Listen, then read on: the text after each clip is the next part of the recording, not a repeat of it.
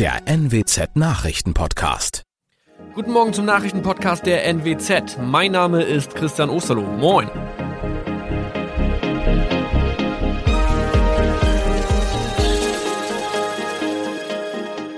Und das sind unsere regionalen Nachrichten am Morgen. Die Grünen wollen Moorstraße in Oldenburg umbenennen. Viereinhalb Jahre Gefängnis für Falschgoldhandel. Und Landkreis Kloppenburg meldet ersten Omikron-Fall. Der Name Moorstraße könnte laut den Oldenburger Grünen rassistisch aufgefasst werden. Deshalb fordern diese eine Umbenennung. Die Straße wurde allerdings nach Hermann Moor benannt, einem der ersten Siedler in der Gegend. Um Missverständnisse auszuschließen, beantragen die Grünen eine Änderung in Hermann Moor Straße. Dann müssten alle Anwohner ihre neue Adresse in ihren Pässen angleichen. Außerdem müssten Polizei, Feuerwehr, Rettungsdienste und Anbieter von Navigationssystemen informiert werden. Die Stadtverwaltung schlug vor, ein Zusatzschild mit Informationen zur Person Hermann Mohr anzubringen. So könne man alle Irritationen beseitigen. Tobias G. musste wegen dem Verkauf von Falschgold am Mittwoch vor das Landgericht Oldenburg. Nachdem der Schortenser bereits im Mai zu einer Freiheitsstrafe von mehr als drei Jahren in Jever verurteilt wurde, betrieb er seinen Handel auf eBay Kleinanzeigen weiter. Das wog bei der Verhandlung schwer auf. Der 27-Jährige schrieb in die Inseratsüberschrift das Wort plated, was so viel bedeutet wie überzogene und nur vergoldete Ware. Da im weiteren Anzeigentext aber die Rede von einem Reinheitsgrad war und die abgebildeten Goldbarren eine Seriennummer trugen, handelt es sich hierbei um eine Täuschung. Tobias G. wurde zu viereinhalb Jahren Haft verurteilt. Ein weiterer Fall der neuen Omikron-Variante ist am Mittwoch im Nordwesten bekannt geworden. Der Kreis Kloppenburg bestätigt, dass eine Frau bei ihrer Rückreise aus Südafrika am Hamburger Flughafen positiv getestet wurde. Sie befindet sich weiterhin in Hamburg in Quarantäne. Da die Frau im Landkreis Kloppenburg lebt, sei auch das Gesundheitsamt Kloppenburg für diesen Fall zuständig. Zuvor gab es bereits bestätigte Omikron-Fälle in der Wesermarsch und im Kreis Leer. Das waren unsere Nachrichten aus der Region. Weitere aktuelle News aus dem Nordwesten finden Sie wie immer auf NWZ Online. Und Aktuelles aus Deutschland und der Welt hören Sie jetzt von unseren Kollegen aus Berlin. Vielen Dank und schönen guten Morgen. Ich bin Maja Däne und das sind heute unsere Themen aus Deutschland und der Welt. Neuer Corona-Plan. Das Kanzleramt will eine Verlängerung des Lockdowns bis zum 18. April. Urlaub auf der Insel. Die ersten Flüge von Deutschland nach Mallorca sind gestartet. Und Gewalt gegen Frauen. Die EU fordert die Türkei auf, dem internationalen Abkommen zum Schutz von Frauen wieder beizutreten. Wir starten diese Woche mal wieder mit einer neuen Runde der Bund-Länder-Beratungen zur Corona-Lage. Bundeskanzlerin Merkel und die Länderchefs werden sich ja heute wieder zusammenschalten und es sieht ganz so aus, als ob wir uns auf eine weitere Verlängerung des Lockdowns einstellen müssen, und zwar bis zum 18. April. Das steht zumindest in dem Beschlussentwurf aus dem Kanzleramt und der sieht nicht nur eine Verlängerung des Lockdowns vor, sondern möglicherweise auch nächtliche Ausgangsbeschränkungen für Landkreise mit mehr als 100 Corona-Neuinfektionen pro 100.000 Einwohner. Mein Kollege Jan-Henner Reitze hat sich die neuen Vorschläge mal näher angeschaut. Jan Henner, die Corona-Infektionszahlen steigen weiter an und irgendwie haben wir uns ja alle schon so ein bisschen darauf eingestellt, dass es wohl keine größeren Öffnungen und Lockerungen zu Ostern gibt. Aber nächtliche Ausgangssperren, das klingt ja dann doch ziemlich drastisch. Für einige Bundesländer sind nächtliche Ausgangssperren nichts Neues. Bayern oder Baden-Württemberg hatten das beispielsweise in besonders betroffenen Städten und Landkreisen schon. Und einige Länder haben sich für einen strikten Kurs ausgesprochen, zum Beispiel Hamburgs erster Bürgermeister Tschentscher. Andererseits, gerade in der Großstadt wie auch in Berlin, wo die Inzidenz gerade um die 100 herumschwankt, ist es praktisch nicht zu kontrollieren, dass nachts niemand ohne triftigen Grund rausgeht. Also es wird auch Einwände geben. Gucken wir mal auf die Schulen. Viele Schüler sind ja gerade erst wieder in ihre Klassen zurückgekehrt und jetzt will die Kanzlerin offenbar Schulen und Kitas wieder schließen, wenn die Inzidenz 100 übersteigt, richtig? Auf jeden Fall schlägt Merkel Alarm mit ihren Vorschlägen wieder einmal. Sie hält sich da an das, was Robert Koch Institut oder Mediziner sagen. Das RKI hatte ja schon vorgerechnet, dass wir um Ostern bei einer Inzidenz von 300 landen, wenn nicht gegengesteuert wird. Neuinfektionen im Moment werden ja gerade bei Kindern und Jugendlichen entdeckt. Dabei gibt es in Schulen und Kitas längst nicht genug Tests. Deshalb sieht Merkel keinen anderen Weg, als wieder dicht zu machen. Wie wahrscheinlich ist es denn, dass sich Merkel mit erneuten Schulschließungen durchsetzt? Bei dem Thema lassen sich die Länder ungern reinreden. Gerade CDU-Chef und NRW-Ministerpräsident Laschet hatte sich sehr fürs Offenhalten von Schulen eingesetzt. Für ihn wäre das eine Kehrtwende, wenn er da mitmacht. Da wird bestimmt hitzig diskutiert werden. Im Beschlussentwurf stehen die ganzen Punkte ja auch noch in Klammern, weil sie noch wackelig sind. Kommen wir mal zum heiß umstrittenen Thema Osterferien. Da haben sich ja einige Länder dafür eingesetzt, dass zumindest Osterurlaub in Ferienwohnungen und im eigenen Bundesland möglich sein soll. Wie steht die Kanzlerin denn dazu? Auch Merkel ist gesprächsbereit zu erlauben, Ostern in der Nähe von zu Hause Urlaub zu machen. Das Argument dafür ist ja, dass man keine zusätzlichen Kontakte hat, wenn man selbst kocht in der Ferienwohnung oder mit einem Wohnmobil unterwegs ist.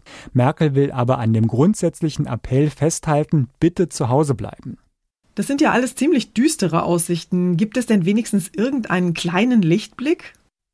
Doch da, wo die Infektionszahlen niedrig sind, soll probiert werden, begleitet von Tests zum Beispiel wieder Kino, Zuschauer im Fußballstadion oder Theaterbesuche zu ermöglichen, auch mit technischer Unterstützung, zum Beispiel bei der Erfassung der Teilnehmer per App. Da gab es am Wochenende ja auch schon erste Versuche in der dritten Liga beim Fußball in Rostock oder im Theater in Berlin.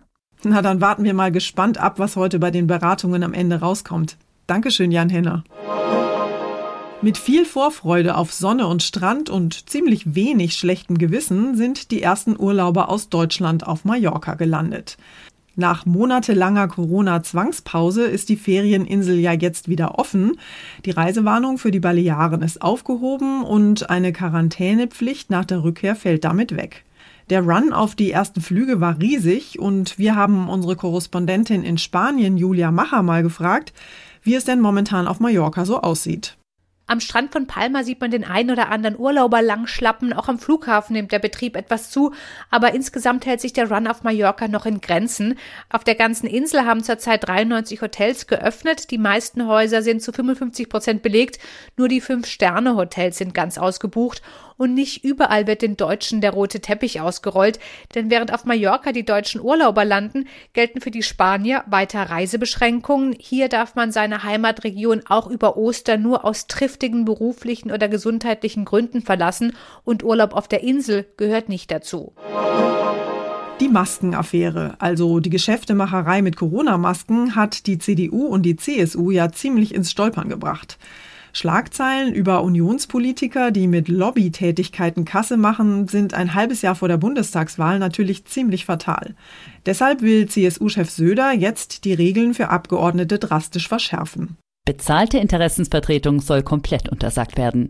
Alle CSU-Kandidaten sollen zudem künftig eine entsprechende Erklärung abgeben. Überprüfen soll den verschärften Verhaltenskodex eine eigens eingerichtete Kommission. Dies ist nicht ein zahnloser Tiger, sondern wird ein scharfes Schwert werden. Der CSU-Landtagsabgeordnete Sauter hat derweil seine Ämter abgegeben. Gegen ihn wird ermittelt, weil er für Maskendeals über eine Million Euro kassiert haben soll. Aus München, Tina Menzinger. Der Austritt der Türkei aus einem internationalen Abkommen zum Schutz von Frauen vor Gewalt hat große Empörung ausgelöst. Der Ausstieg bestärkt Mörder von Frauen, Belästiger und Vergewaltiger, schreibt die Organisation Frauenkoalition Türkei.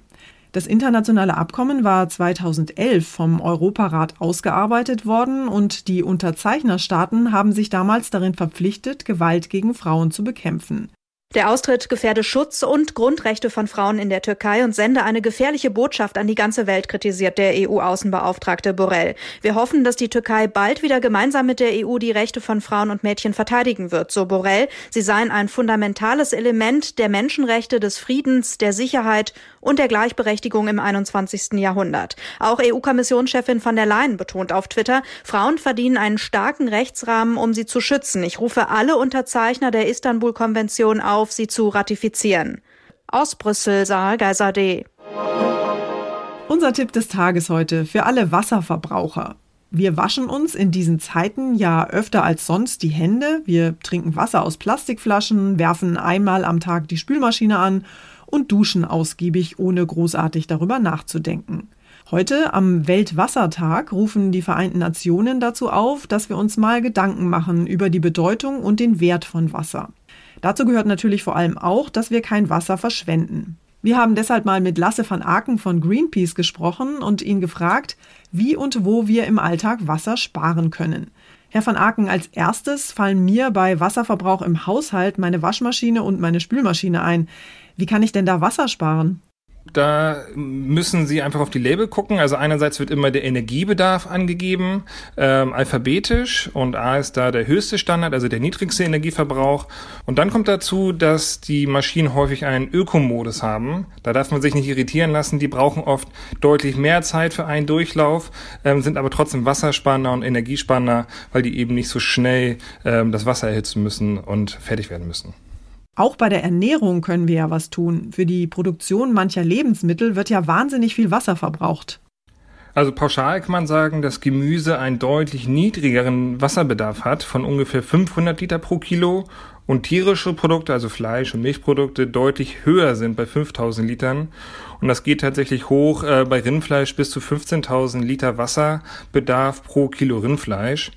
Man kann allgemein sagen, das, was importiert wird, sowas wie Kaffee, Fleisch, ähm, hat einen hohen äh, Wasserfußabdruck und das, was wir hier in Deutschland produzieren, auch vor allem saisonal, ähm, das hat einen eher niedrigeren Wasserverbrauch. Wie sieht es denn beim Trinkwasser aus? Ist Wasser aus der Leitung besser oder Mineralwasser aus der Flasche? Also wir haben in Deutschland in der Regel Top-Trinkwasser. Das kommt aus dem Wasserhahn. Und wir haben zum Beispiel so einen Sprudler zu Hause. Das kann man dann versetzen mit Kohlensäure. Es gibt überhaupt keinen Bedarf, ähm, bei ähm, fast allen Häusern da Wasser zuzukaufen. Ich würde auch da sagen, achten Sie darauf, dass das aus der Region kommt und nicht irgendwie aus Südfrankreich oder von den Fidschi-Inseln importiert wurde. Das ist nämlich ökologischer Wahnsinn. Und zum Schluss spielen wir mal eine Runde Verstecken. In Pandemiezeiten, in denen wir uns ja alles Mögliche zuschicken lassen, ist die Paketabholstation ja ideal für Versteckspiele. Das haben sich offenbar auch ein paar Kids aus Dortmund gedacht. 1, 2, 3 Paketschein, alles muss versteckt sein oder so ähnlich. Aber leider waren die Schließfächer nicht nur ein super Versteck, sondern ein echtes Hochsicherheitsgefängnis. Am Ende musste nämlich die Feuerwehr mit schwerem Gerät anrücken, um einen Zwölfjährigen aus seinem Versteck zu befreien. Das war's von mir für heute. Ich bin Maja Däne und wünsche Ihnen allen einen entspannten Tag. Tschüss und bis morgen.